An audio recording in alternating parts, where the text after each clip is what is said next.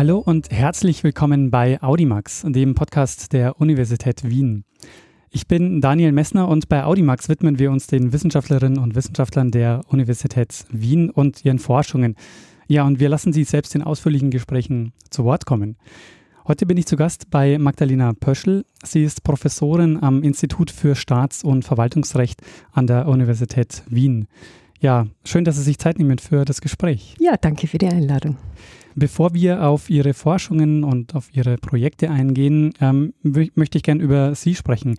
Wie kam es denn dazu, dass Sie Juristin geworden sind?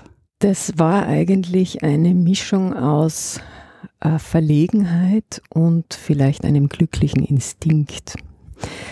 Die Juristerei ist mir an sich nicht in die Wiege gelegt. Also in meiner Familie gibt es keine Juristen. Ich war eher umgeben von Fein- und Kunsthandwerkern. Da war also die Rechtswissenschaft eigentlich etwas, was alles andere als nahegelegen ist und es war auch äh, überhaupt nicht meine erste Wahl.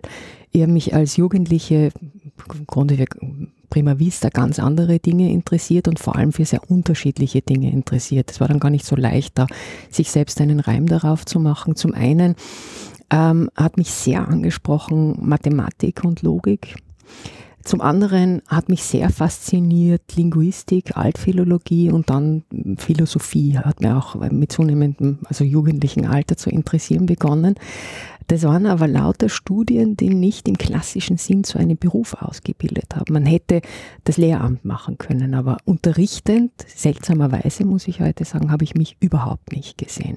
Man hätte natürlich auch in die Forschung gehen können, aber das war jenseits des für mich Vorstellbaren. Ich glaube, es ist mir überhaupt nicht in den Sinn gekommen, dass das ein, ein Beruf ist, zu dem diese Studien führen könnten. Ich wollte aber einen Beruf haben.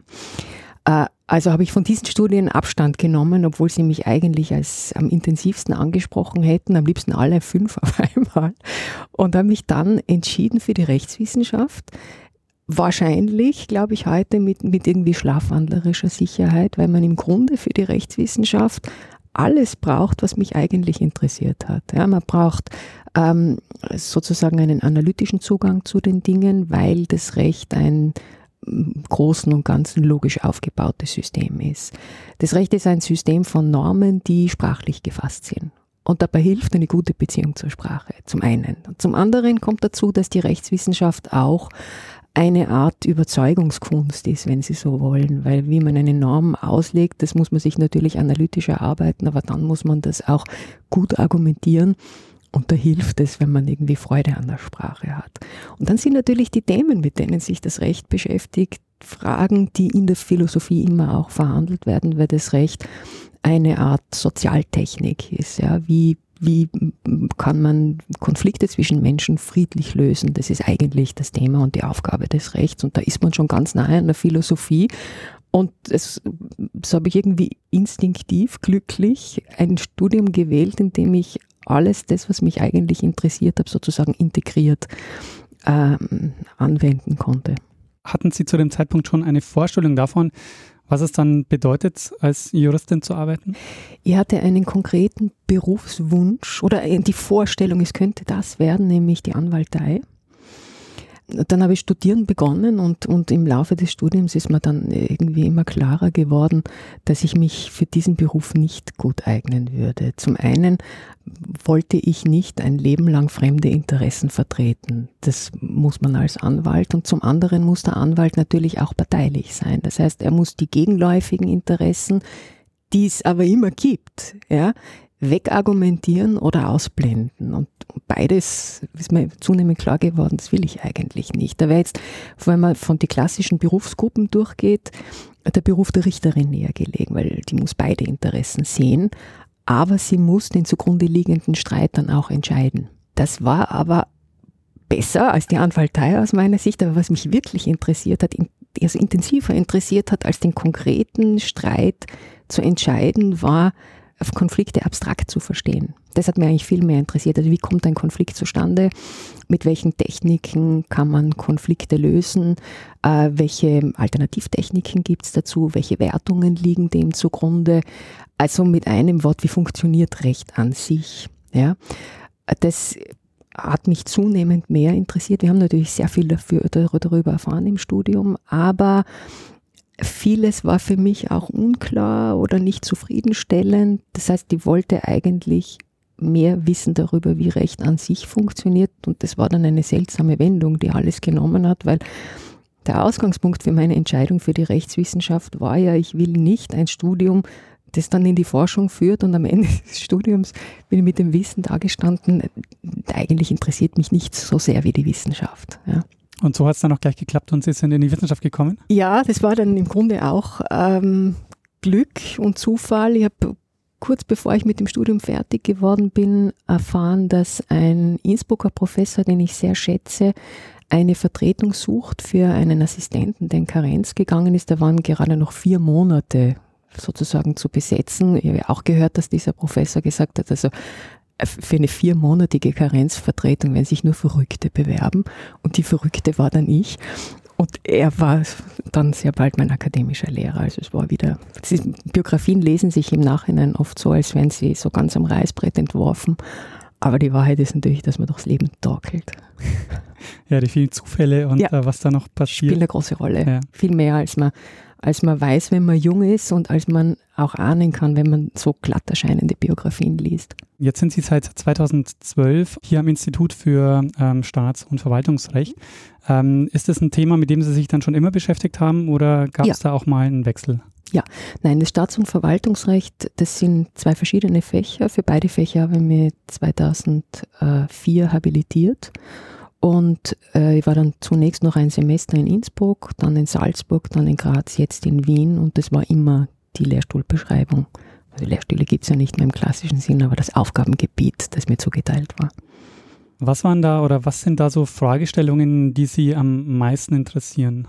Also das Recht an sich, sagt man, ähm, regelt im Grunde die Verteilung von Geld und Macht. Ja? Äh, und das öffentliche Recht regelt besonders intensiv die Verteilung von Macht. Das ist sowohl im Staatsrecht als auch im Verwaltungsrecht so. Und sozusagen dieser Grundkonflikt oder diese Grundfrage, wie gehen wir in unserer Gesellschaft mit Macht um, schon etwas sehr Faszinierendes, glaube ich. Da gibt es natürlich verschiedene Spielarten.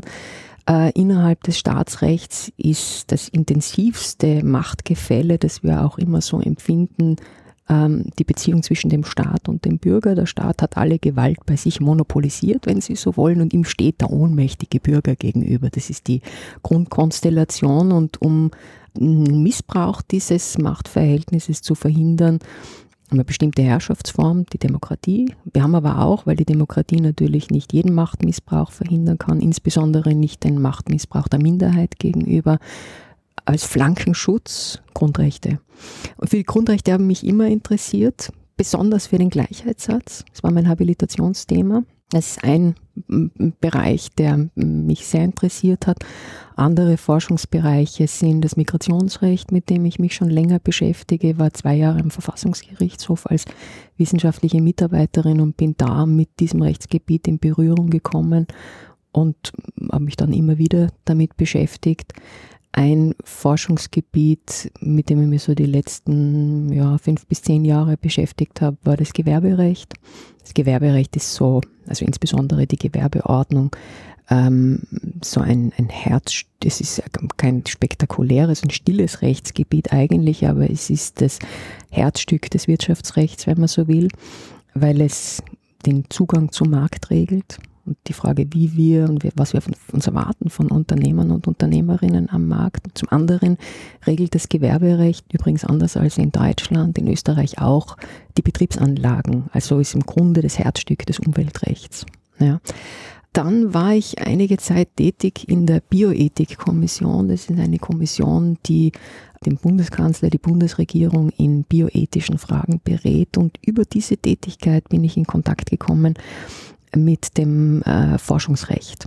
Das ist ein bisschen selbstreferenziell. Ich forsche über Forschungsrecht, ist aber sehr reizvoll, weil das Forschungsrecht eine im Grunde erst beginnende Rechtsmaterie ist. Wir haben einen immer intensiveren äh, Bedarf gesellschaftlich nach einer Regulierung der Forschung in vielen verschiedenen ähm, Bereichen. Aber die Verrechtlichung dieses, dieser Materie beginnt erst und es ist ziemlich faszinierend, wie das vor sich geht, zumal diese Materie auch relativ schwer zu verrechtlichen ist. Und dann ist ein, ein Bereich, für den ich mich in letzter Zeit auch sehr interessiere, in den mündet eigentlich alles. Äh, das, was wir im Öffentlichrechtler allgemeines Verwaltungsrecht nennen. Es gibt also für jedes oder für viele Rechtsmaterien so etwas wie einen allgemeinen Teil, der vor die Klammer gezogen so Grundlehren, so eine Art Handwerkskasten für dieses Rechtsgebiet bereitstellt.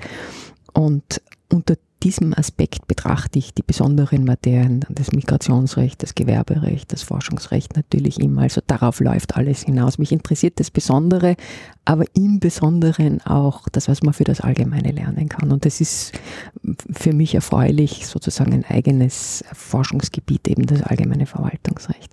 Was wäre denn da eine typische Frage, die Sie haben, wenn Sie ähm, also ich stelle mir jetzt vor, Sie kommen in der Früh ähm, ins Büro, setzen sich an den Schreibtisch. Was wäre denn so eine typische Frage, mit der Sie sich an so einem Tag beschäftigen würden? In einem dieser Forschungsgebiete. Ja. Nehmen, greifen wir zum Beispiel das Forschungsrecht heraus. Ja? Äh, Im Forschungsrecht ähm, gibt es alte und neue Fragen oder alte und neue Regelungsbedürfnisse. Ein altes oder relativ altes Regelungsbedürfnis ist die Frage, hm, inwieweit sollen wir Forschungen zulassen, die unmittelbaren Schaden anrichten an Menschen, also an den Probanden, an Tieren, an der Umwelt. Das hm, ist im Grunde eine Frage, über die, wo, wo, wo, uns schon länger als Gesellschaft bewusst ist, dass das ein Problem ist. Eine neuere Fragestellung ist äh, die Dual-Use-Forschung, also Forschung, hm, die man eben mit doppelten in doppelter Verwendung einsetzen kann, zum Guten ebenso wie ins Schlechte wenden kann. Da ist die Forschungsleistung selbst noch nicht gefährlich, kann aber gefährlich werden, wenn man sie in einer bestimmten Weise anwendet. Weiterer Fragekomplex, der ähm, so einen Regulierungsbedarf auslöst. Also das erste könnte man gefährliches Forschen nennen, das zweite könnte man gefährliches Wissen nennen. Es wird aber auch zunehmend das Schweigen der Wissenschaft als gefährlich empfunden. Wenn Sie zum Beispiel an Forschungen denken, die privat finanziert sind, die bestimmte Forschungsergebnisse hervorbringen, die für denjenigen, der sie finanziert hat, unerfreulich sind, und die dann eben verschwiegen werden, geheim gehalten werden. Das muss gar nicht ein privater sein, das kann auch, wenn Sie an die Militärforschung denken, der Staat sein. Gefährliches Schweigen. Er kann auch dazu führen, dass Forschungen wiederholt werden, dass Probanden immer wieder in Anspruch genommen werden, obwohl man ihnen das eigentlich ersparen könnte, weil das Ergebnis schon da ist. Unfaires Forschen ist ein weiterer Themenkomplex. Sozusagen die Wettbewerbsbedingungen zwischen Forschenden verschärfen sich und sie entwickeln also alle möglichen ähm, Maßnahmen, um, um in diesem Wettbewerb einen Vorteil zu erringen, der aber dann als unfair, als unlauter empfunden wird.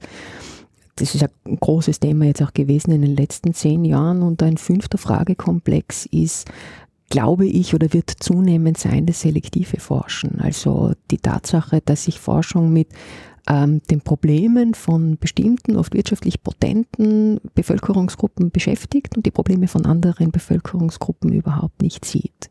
Also überall da besteht ein Regulierungsbedarf, aber die Forschung ist aus einer ganzen Reihe von Gründen schwer zu regulieren. Das fängt einmal damit an, dass es ähm, verfassungsrechtliche Grenzen gibt. Die Forschungsfreiheit lässt nicht zu jedwede Regulierung. Äh, wer soll überhaupt diese Forschung regeln? Also da haben wir Kompetenzzersplitterung, manchmal haben wir auch fehlende Kompetenz, wenn wir an die, an, die, an die Unionsebene denken. Dann haben Sie eine ganze Reihe von faktischen Problemen, wenn Sie die Forschung regulieren wollen. Forschung entwickelt sich rasant, die Gesetzgebung hinkt da hinterher. Forschung ist typischerweise grenzüberschreitend. Wie soll man das als Nationalstaat steuern? Da kann vieles ins Leere laufen oder man vertreibt die guten Forschenden und zerstört Kooperationen, die grenzüberschreitend sind, woran natürlich auch niemand äh, ein Interesse haben kann. Dann haben Sie in der äh, Forschung, ähm, müssen Sie Chancen und Risiken einer Forschung abschätzen. Extrem schwer, weil es auf Prognoseentscheidungen angewiesen ist und nachdem die Forschung eben Neues entwickelt, weiß man oft nicht, welche Konsequenzen das haben kann.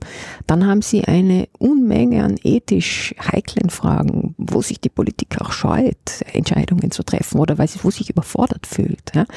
Also das sind extrem schwere Regulierungsbedingungen für doch sehr drängende gesellschaftliche Fragen. Und da ist eine Frage, die man sich stellen kann, wenn man sich als Forscher mit Forschungsrecht beschäftigt. Wie bringt man das zustande, dass man diese schwierigen, in diesem schwierigen Regulierungsfeld eben doch steuert, was die, was die Forschenden tun? Also das wäre so eine Frage, die man nicht an einem Tag, wenn man in der Früh kommt, beantworten kann. Geht man am, Antwort mit der, am Abend mit der, mit der Antwort heim? Das sicher nicht. Da muss man länger nachdenken, Rechtsvergleiche machen, in anderen Rechtsgebieten schauen, wie gehen die mit ähnlichen Problemlagen um, Risikorecht, also Risikobewältigungsrecht zum Beispiel, das muss man sich irgendwie zusammenklauben.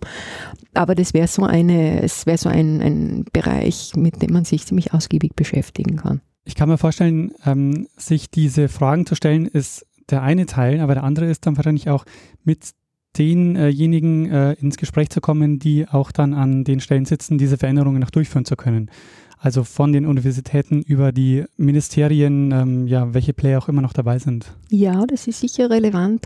Ähm, das Forschungsrecht ist ja deshalb so faszinierend, weil man sieht, was die anderen alles machen. Ja, also wir, wir, wir Rechtswissenschaftler sind ja an sich gewöhnt, dass wir ganz wenig wissen, sozusagen vom, vom, vom, vom Sachverhalt her. Deshalb müssen Richter und Verwaltungsbehörden auch permanent Sachverständige beiziehen. Also das ist für uns Rechtswissenschaftler an sich etwas ganz Vertrautes, dass wir sehr viel nicht wissen. Und das äh, spitzt sich natürlich, wenn man über Forschungsrecht forscht, zu, weil man die, die Probleme, die sich in bestimmten Forschungsbereichen hm, stellen, überhaupt erst versteht, wenn man mit den anderen Forschenden in Kontakt kommt. Deshalb war für mich auch die Tätigkeit in der Bioethikkommission so wichtig, weil ich ein bisschen gesehen habe, was die Mediziner so umtreibt und vor welchen spezifischen Problemen die stehen zum Teil. Also zum Teil. Also man muss zunächst einmal ins Gespräch kommen mit anderen Disziplinen, um deren spezifische Probleme zu verstehen. Äh, dann ist es natürlich nützlich, wenn man mit denen spricht, die das steuern könnten, aber davor ist die Frage, wer es wirklich überhaupt steuern kann. Ja, also weil Sie die Ministerien angesprochen haben, der Staat kann da natürlich manches, die, das klassische Instrument oder die klassische Steuerungsressource des Staates ist der Zwang. Aber mit dem Zwang kommt man in diesem Regulierungsfeld ja nicht besonders weit. Eben weil grenzüberschreitend, weil es rechtliche Grenzen äh, dafür gibt. Und deshalb ist die Steuerung im Forschungsrecht, das macht das Ganze auch so faszinierend, kommt zum Teil wirklich von unten oder von außen, also durch Fachorganisationen zum Beispiel, die übernational sich bilden, die dann auch grenzüberschreitende einheitliche Standards sicherstellen können, die ähm, der Weltärzteorganisation zum Beispiel. Das ist eine Vereinigung äh, der Ärzte der ganzen Welt, ja, die bestimmte Regeln entwickeln für sich, dafür was aus ihrer Sicht gute Forschung, gute medizinische Forschung ausmacht. Und das, was diese ganz private Vereinigung da an Regeln entwickelt, das sickert dann auf verschiedenen Wegen in die innerstaatlichen Rechtsordnungen zum Teil ein. Also da geht der Prozess eigentlich so vonstatten, dass Privaten im Grunde dem Staat vorarbeiten und wenn es ihnen gelingt, Regularien zu entwickeln, die sich bewähren, dann kann das sein, dass das der Staat in sich aufnimmt. Bei so einem Bereich wie die Forschung, inwiefern spielt da historisches Wissen eine Rolle? Also historisches Wissen ist immer wichtig, um überhaupt zu verstehen, wie die Problemlagen in einem Rechtsgebiet sind. Jetzt gibt es Rechtsgebiete, die uralt sind. Gewerberecht oder das Migrationsrecht noch intensiver, ja. Also das sozusagen da herauszufinden, was ist, was war sozusagen der Startschuss dafür, dass Staaten diese Frage als regulierungsbedürftig empfunden haben und dem dann nachzugehen bis in die Gegenwart, da lernt man unglaublich viel, weil man äh, sieht die verschiedenen Möglichkeiten, wie man Probleme lösen kann. Das ist auf der Zeitachse natürlich ganz anders. Es zeigt uns, wenn wir eben in die Vergangenheit zurückblicken, hat einen ähnlichen Effekt, wie wenn man in der Gegenwart über die Grenze hinausschaut. Man sieht, dass alles genauso gut anders sein könnte. Ja, dass es früher anders war, dass es jetzt in der Gegenwart anderswo anders ist. Und damit öffnet sich natürlich das Instrumentarium oder der Blick für das Instrumentarium, das dem Gesetzgeber zur Verfügung steht. Also historisch zu arbeiten ist eine für mich persönlich extrem wichtige Methode, um Regelungstechniken zu verstehen. Es funktioniert aber nur in Rechtsgebieten, die es schon länger gibt, also wo es schon länger rechtliche, mm, einen rechtlichen Zugriff gibt. Das ist bei der Forschung jetzt natürlich schwierig, weil wir in dem Moment, wo wir die Forschungsfreiheit haben, eigentlich einen Rückzug des Rechtlichen einmal zunächst haben, bis die Forschungsfreiheit da war, hatten wir natürlich sehr, sehr scharfe Restriktionen, was die Forschung betrifft. Die sozusagen der schärfste Gegner äh, der Forschung war zunächst einmal die Kirche. Ja, und dann später auch der Staat. Aber dann kam die Forschungsfreiheit und die, äh, die, die, die Kirche und der Staat, haben natürlich ganz massiv einfach mit, mit Verboten gearbeitet. Hm? Ähm, wenn wir dann die Forschungsfreiheit haben, als sozusagen neue Ära, die, äh, die, die, die, die heranbricht und dann einen, einen, eine, eine Zeitspanne von relativer Liberalität, die natürlich auch möglich ist, weil die Forschung noch nicht so intensiv war wie heute. Ja. Dann haben wir jetzt einen, eine Zeitspanne, äh, in der die Forschung mh, mm, immer intensiver als gefährlich erlebt wird. Und dann nützt der Blick zurück eigentlich nichts, weil der Blick in die Phase vor der Forschungsfreiheit eröffnet uns ein Repertoire an Instrumenten, die wir nicht mehr für angemessen halten, die rechtlich, verfassungsrechtlich auch nicht mehr möglich sind da muss man dann eher als zurück auf die Seite schauen, also in andere Rechtsgebiete, in denen auch riskante hm, Verhaltensweisen sozusagen eingeschätzt werden müssen. Umweltrecht ist zum Beispiel so ein Bereich, ja. Risikoverwaltungsrecht. Ich habe über Sie gelesen äh, in, in einem Beitrag, den, äh, der von der Universität äh, gemacht wurde. Da haben Sie gesagt, äh, dass Sie versuchen, eine Brücke zu schlagen zwischen, zwischen Wissenschaft und, und Praxis.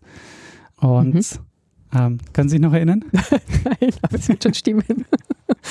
Und ähm, da sagen Sie, meinen Auftrag als Wissenschaftlerin sehe ich nicht primär darin, Spezialistin in einer ganz bestimmten Materie zu sein und jedes Detail zu kennen. Ich versuche eher eine Spezialistin für das Allgemeine zu sein. Mhm. Daran kann ich mich erinnern. das stimmt sicher. Das ist mein großes Anliegen. Also ich interessiere mich natürlich für das Detail, aber noch interessanter als, Detail, als das Detail finde ich, das Detail als ein Beispiel für etwas Größeres zu sehen. Also das ist, was ich gemeint habe mit der Spezialistin fürs Allgemeine. Und das ist auch, was ich vorhin gemeint habe mit dem allgemeinen Verwaltungsrecht, das mich so besonders interessiert. Die ganzen Einzelmaterien, Migrationsrecht, Forschungsrecht, Gewerberecht, sind für sich unglaublich faszinierend, die Probleme, die dort verhandelt werden. Aber darüber hinaus kann man an diesen Materien eben allgemein etwas darüber lernen, wie ähm, wie menschliches Verhalten gesteuert werden kann. Und je vielfältiger die Materien sind, die man sich anschaut, desto breiter wird das Repertoire an Instrumentarien, die da einfach ans Licht kommen. Und man sieht dann, gerade wenn man sich mit so einer modernen Materie wie dem Forschungsrecht beschäftigt, zum Teil aber sieht man es auch schon an ganz alten Materien wie dem Migrationsrecht, dass staatliche Steuerung keineswegs nur mit Zwang funktioniert, also mit Verbot und Strafe zum Beispiel oder im Migrationsrecht mit Ausweisung, die mit Zwang, mit Abschiebung, mit Zwang äh, durchgesetzt wird, sondern dass der Staat äh, manchmal mit diesem Instrumentarium einfach ansteht, nicht weiterkommt. Und dann braucht er andere Steuerungsressourcen, zum Beispiel Geld ja, oder Information. Also mit Geld kann er zum Beispiel steuern, das macht er in der, in der, in der Forschung intensiv, indem er bestimmte erwünschte Forschungen eben fördert, finanziert. Ja, nachdem Forschung teuer ist, finden die anderen, die unerwünschten eben nicht statt. Das hat ganz ähnliche Effekte äh, wie das Verbot, aber viel eleganter, ja, und wird auch nicht als so, so massiv empfunden. Ähm, also Förder äh, Steuerung durch Geld. Ein klassisches Beispiel wäre die Förderung.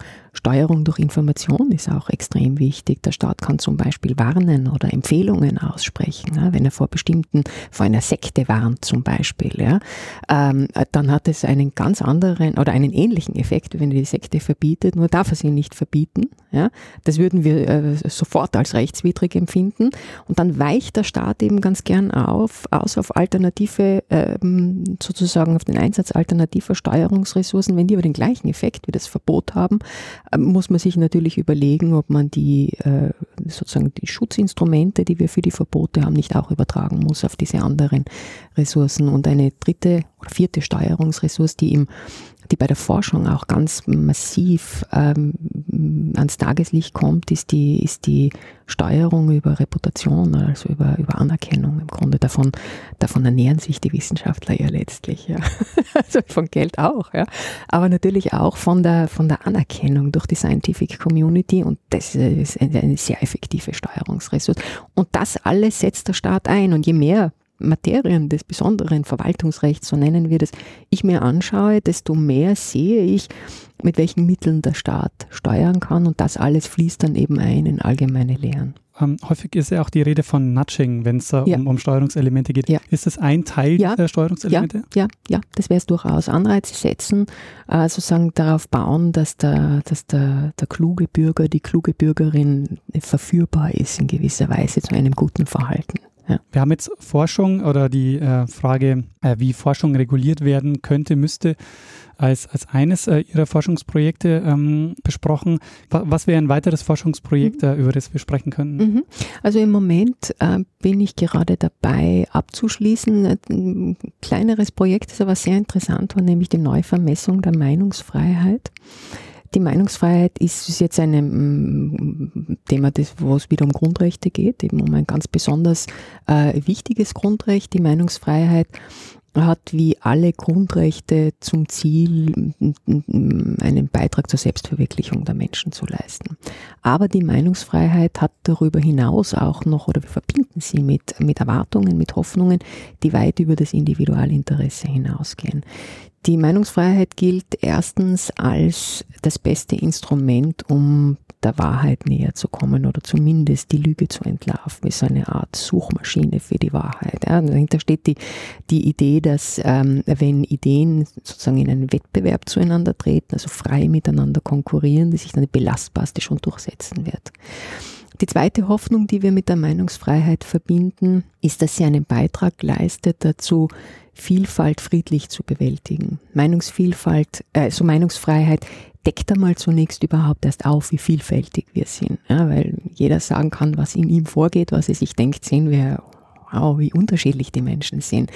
Diese Vielfalt, die wir dann vor uns sehen, die erzeugt natürlich auch Spannungen und Probleme. Aber, das ist die Hoffnung, die Meinungsfreiheit hilft uns, diese Spannungen auch wieder abzubauen. Denn wenn wir uns ähm, frei über unsere Unterschiede, die vermeintlichen und die wirklichen austauschen können, dann werden wir deshalb schon nicht handgreiflich werden. So. Und diese zwei Hoffnungen, also Suchmaschine für die Wahrheit, friedliche Vielfaltsbewältigung, die führen dann zu einer dritten ganz großen Hoffnung äh, und Erwartung. Die Meinungsfreiheit ist das Fundament für Demokratie klarerweise. Ja. Da spielen die Medien natürlich eine ganz besonders wichtige Rolle, ähm, weil sie mm, uns versorgen sollen, mm, unabhängig, sachkundig mit Informationen über die Welt zum einen, aber natürlich auch über das, was der Staat, über das, was die Politik, was die Regierung tut. Deshalb bezeichnen wir die Medien, was sehr treffend ist, auch als vierte Gewalt. Ja sozusagen Kontrolle über den Staat, die es uns dann als Wähler und Wählerinnen ermöglichen soll, im Idealfall nach dem Austausch aller Argumente gute Entscheidungen über die Staatsführung zu treffen. Das sind die Erwartungen, die wir an die Meinungsfreiheit haben.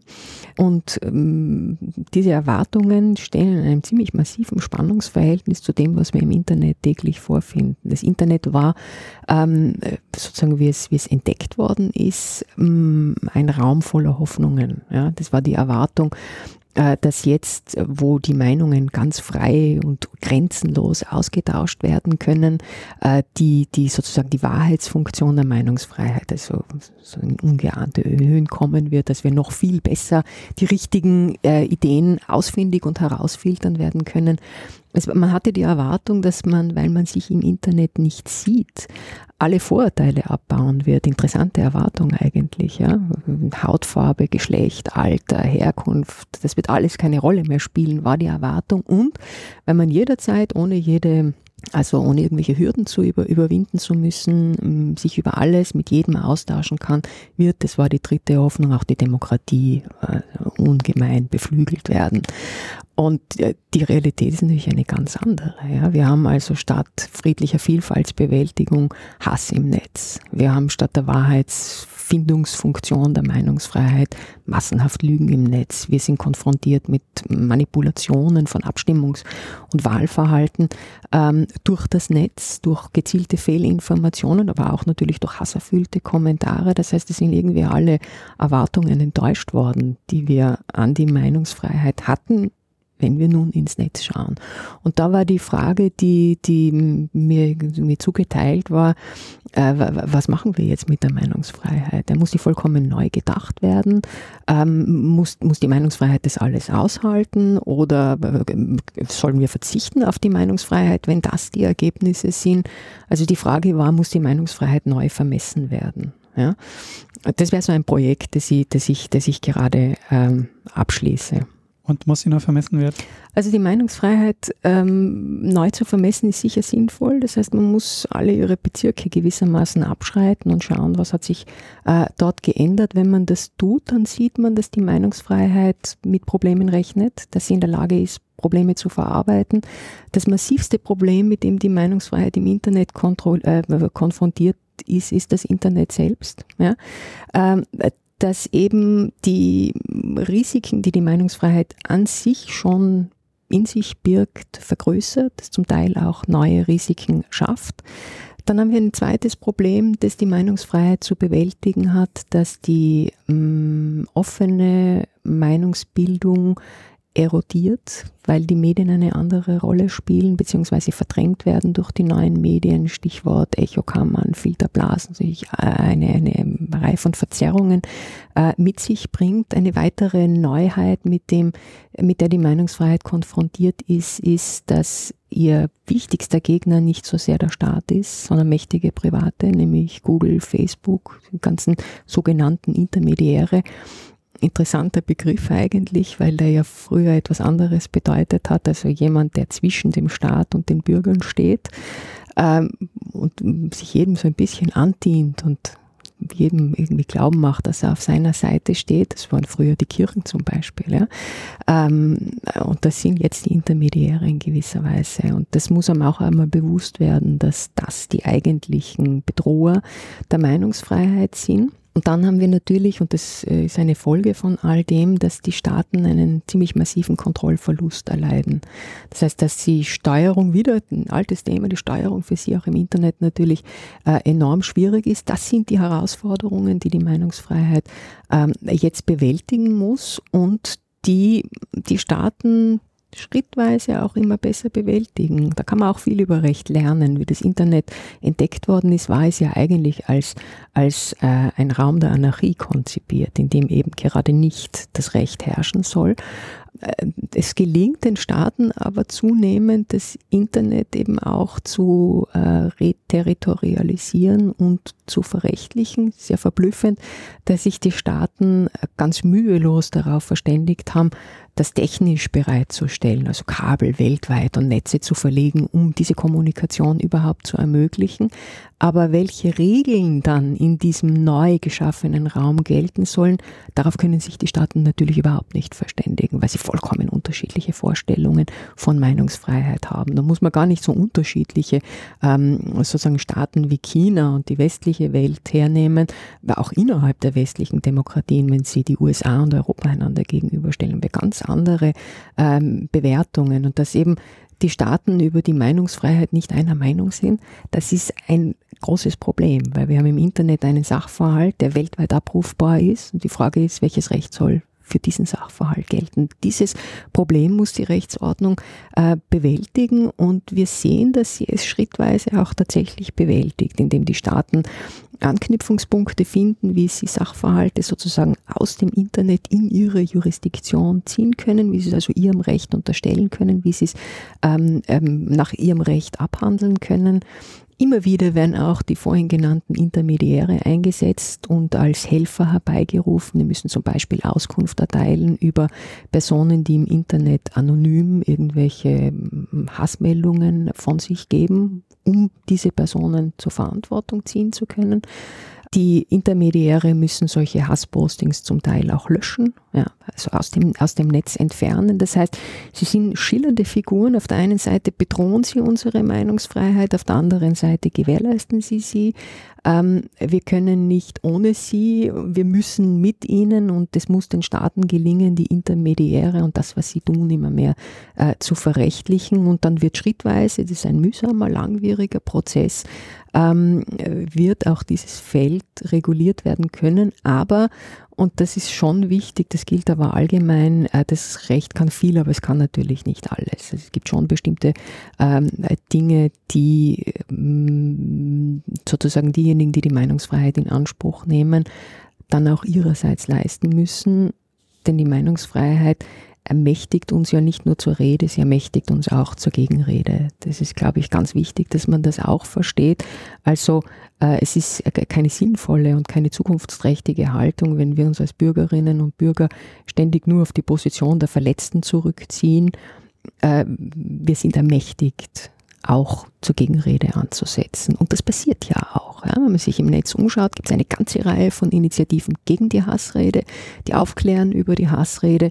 Es gibt Faktencheck-Foren, das sind im Grunde äh, Institutionen, auch private Institutionen, die sublieren, dass eine Funktion, die die Medien nicht jedenfalls nicht mehr alle Medien erfüllen. Also wir sehen hier schon, dass die Zivilgesellschaft mit Gegenmaßnahmen die Informationsmacht, der Informationsmacht wiederum mit Informationsmacht antwortet. Also es ist hier vielleicht nicht so intensiv wie beim, im, im, im Bereich des Forschungsrechts, aber auch müssen im Grunde alle Ressourcen mobilisiert werden, um die Probleme zu bewältigen. Mit Zwang kann man viel machen, aber auch nicht alles.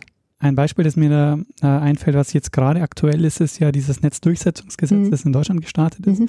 wo man Plattformen wie ähm, Facebook oder Twitter, wo man sie eben stärker einbindet, auch äh, Inhalte dann zu löschen, mhm. die dann die, die, mhm. die gemeldet werden. Mhm. Ähm, glauben Sie, dass, dass solche Maßnahmen ja funktionieren werden? Ja, schwierig ganz schwierig. Äh, also viele Staaten, äh, die Staaten befinden sich da in einem, es ist eine Art Bermuda-Dreieck, ja, weil sie ganz unterschiedliche Interessen miteinander versöhnen müssen. Sie haben zum einen die Intermediäre. Ähm, denen dürfen sie nicht zu intensive Lasten auferlegen. Das sind ja letzt, letztlich ist es eine Frage von Ressourcen, ja, weil zu überwachen, was da im jeweiligen Bereich kommuniziert wird, vielleicht sogar vorab zu überwachen und dann ähm, Löschmaßnahmen vorzunehmen, das kostet Geld, das kostet Personal. Ja.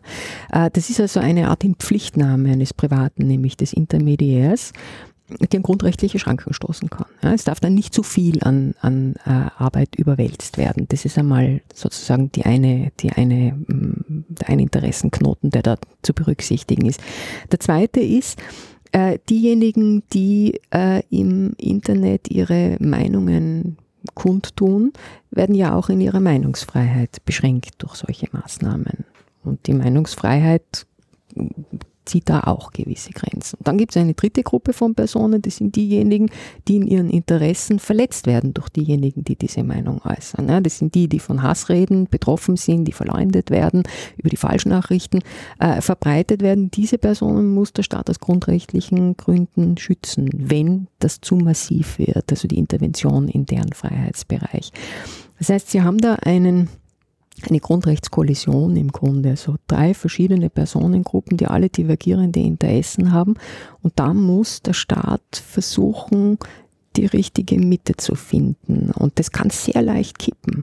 Also wenn er den Intermediären zum Beispiel zu intensive Pflichten auferlegt, dann hat er erstens einmal ein Problem mit deren Eigentumsfreiheit. In Deutschland sieht, mag dann noch einmal eine andere Frage sein, aber das kann auch zur Folge haben, dass die Intermediäre dann vorauseilend löschen. Ja, weil sie sagen, ich habe eine sehr hohe Strafdrohung zu befürchten, wenn ich nicht innerhalb bestimmter Fristen äh, lösche, dann löschen sie eben sicherheitshalber. Das wirkt sich dann, hat dann aber Chilling-Effekte auf die Meinungsfreiheit und kann sozusagen den zweiten Protagonisten, mit dem wir hier zu tun haben, wieder in seiner Meinungsfreiheit verletzen. Also das ist ein, ein ziemlich schwieriges Problem.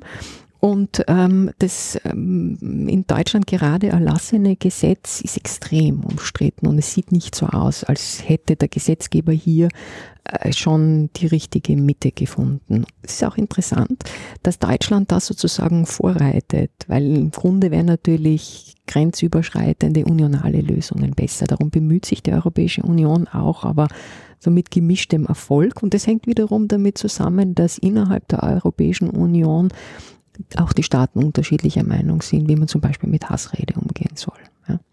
Aber das ist sozusagen kein inhaltliches Problem, ähm, was die Hassrede selbst betrifft, weil, ähm, stelle ich mir vor, das ist schon relativ lange durchjustiziert, ähm, wo die Grenze sind, äh, wo die Beleidigung beginnt, wo ähm, wo sozusagen ähm, Rechte von anderen eingeschränkt werden. Ja, aber das ist natürlich, wo die Schmerzgrenze liegt, das beurteilen Staaten auch unterschiedlich. Ja. Ähm, ähm es ist ein Unterschied, ob, also gibt es den Europäischen Gerichtshof für Menschenrechte, der die ähm, Grundrechte der Europäischen Menschenrechtskonvention judiziert. Das ist dann natürlich für alle Mitgliedstaaten der Konvention, äh, das sind alle Unionsstaaten maßgeblich. Und der EGMR unterscheidet da zwischen sozusagen zwei Formen von Hassrede.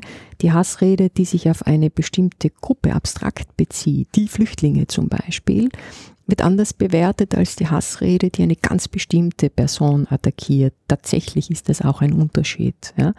Ähm, und was die Hassrede jetzt im Abstrakten ist, also die Gruppen abstrakt betrifft und, und, und ähm, sozusagen verletzt und, und diskreditiert, da ist der EGMR der Auffassung, dass die Staaten einen Spielraum haben, ob und inwieweit sie das unterbinden. Und, und um diesen Spielraum geht es natürlich ganz wesentlich.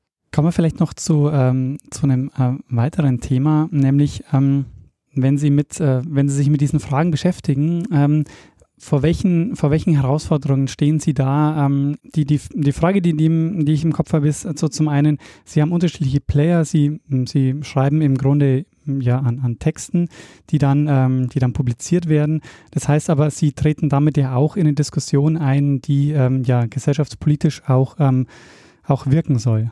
Mhm. Also wissenschaftlich ist, ist die eine Herausforderung, dass man jedes Detail, das relevant ist, sieht, genau beleuchtet, dass man dann aber sich nicht in den Details verliert, sondern aus denen, das ist wie, wie der Gang ins Bauwerk, also in, in, in ein Bergwerk im Grunde. Also man muss jede einzelne Norm sich anschauen, wie wirkt die, wie verhält die sich zu anderen. Da muss man aber ausmitteln, was ist jetzt sozusagen wirklich wesentlich, das Unwesentliche streichen, um diese Normen zu klassifizieren, zu typisieren, sie anderen Typen gegenüberzustellen. Und so arbeitet man sich sozusagen aus der Fülle der Details hoch zu verallgemeinerungsfähigen, abstrakteren Aussagen, die man dann auch transportieren kann. Also das ist eigentlich, im Grunde ist es Aufräumen, Ordnung machen. Ja. Das ist die eigentliche Herausforderung, sozusagen in diesem Normendschungel. Ja. Und erst wenn man, wenn man aufgeräumt hat, kann man das auch kommunizieren. Ja, weil das, das Detail interessiert im Grunde niemanden. Das Detail ist auch kontingent, weil wie wir aus der Geschichte wissen, aus dem Rechtsvergleich wissen, könnte genauso gut anders sein. Aber die allgemeinen Strukturen, die Entwicklungslinien, die Grundkonflikte, die Möglichkeiten, sie zu bewältigen, die bleiben natürlich. Ist das was Typisches für die Juristerei? Ja, das glaube ich schon. Glaube ich schon. Ich meine, es kommt darauf an, wie man, sie, äh, wie man sie betreibt, aber ich glaube, für die Rechtswissenschaft, das ist nicht das Typische für den, für den Rechtsanwender, weil der muss eben den ganz konkreten Konflikt entscheiden. Der hat nicht die Zeit, das alles zu vermessen und dann aus dem Bergwerk herauszusteigen, mit den allgemeinen Lehren zu verkünden. Ja. Das, das müssen wir machen. Wir haben aber auch die Zeit dafür und die Kapazitäten. Ja. Zum Ende des Gesprächs würde ich gerne noch über die äh, Semesterfrage ähm, sprechen. Die Universität Wien stellt ihr, ihren Wissenschaftlerinnen und Wissenschaftlern ähm, jedes Semester eine Frage zu einem Thema, das die Gesellschaft aktuell bewegt. Ähm, und in Interviews, Gastbeiträgen und Blogs äh, liefern dann die Forscherinnen und Forscher und auch Studierende vielfältige Blickwinkel und Lösungsvorschläge äh, aus ihrem jeweiligen äh, Fachbereich auf diese Frage. Und die Semesterfrage im Wintersemester 2017-2018 lautet, was ist uns Demokratie wert? Also die Semesterfrage finde ich äh, in diesem Semester ziemlich listig formuliert, ja, weil sie äh, voraussetzt, dass Demokratie nicht umsonst zu haben ist. Was ist uns Demokratie wert? Das ist uns ja gar nicht so bewusst, dass Demokratie nicht gratis ist. Und die Semesterfrage zwingt uns zweitens dazu, uns zu überlegen, was genau der Preis für die Demokratie ist. Also ich kann Ihnen jetzt nicht antworten, ja, alles ist uns die Demokratie wert, sondern Sie wollen ja wissen, was ist uns Demokratie wert. Äh, ich glaube tatsächlich, dass Demokratie einen hohen Preis hat, weil sie sehr viel ähm, voraussetzt, sehr viel erwartet, zunächst einmal eine Weltanschauung, die Dissens zulässt und aushält. Ja. Demokratie setzt ein Mindestmaß an Bildung voraus. Sie setzt voraus die Bereitschaft, sich zu informieren über Problemlagen, über Handlungsoptionen äh, der Politik, darüber, was überhaupt in der Welt passiert. Das setzt wiederum voraus, dass es Medien gibt, die diese Informationen bereitstellen. Wenn wir uns dann informiert haben, dann müssen wir Räume vorfinden, in denen wir diese unterschiedlichen Meinungen austauschen können, und zwar friedlich. Das ist die Erwartung der Demokratie. Das setzt wiederum voraus, dass wir bereit sind, uns in andere Menschen hineinzuversetzen, also Empathie im Grunde, ganz, also menschliche Qualitäten und Fähigkeiten im Grunde, setzt aber auch voraus, dass wir das aushalten, dass wir manchmal unterliegen und in der Minderheit bleiben, auch wenn das schmerzlich ist. Und wenn wir in der Mehrheit sind, müssen wir der Versuchung widerstehen, über die Minderheit zu triumphieren sie auszugrenzen, sie zu unterdrücken. Und diesem Punkt verlässt sich die Demokratie auch nicht auf den guten Willen jedes Einzelnen, sondern sie setzt Begleitinstitutionen voraus, Menschenrechte, eine funktionierende Justiz, die diese Menschenrechte dann auch wahrmacht. Es ist eine, eine ganze Menge, die die Demokratie voraussetzt. Es ist eine Herrschaftsordnung, die sehr, sehr stark an das Über-Ich appelliert. Das ist sehr anstrengend. Ja, also der Preis, den die Demokratie ähm, verlangt, der ist hoch. Aber äh, es ist halt immer, die Demokratie immer noch die beste Methode, um eine gute Staatsführung zu finden. Und deshalb glaube ich, muss sie uns tatsächlich alle diese Anstrengungen wert sein.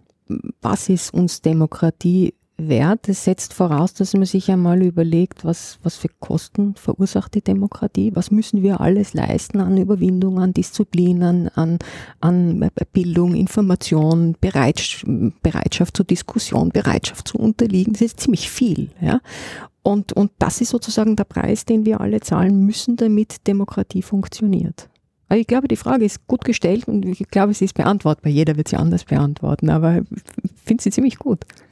Wenn man so eine Frage stellt, könnte man natürlich aber auch zu dem Ergebnis kommen, naja, es gibt eine andere Herrschaftsform, die äh, könnte uns mehr wert sein oder die könnte äh, in diesem Kosten-Nutzen-Abwägen äh, besser funktionieren.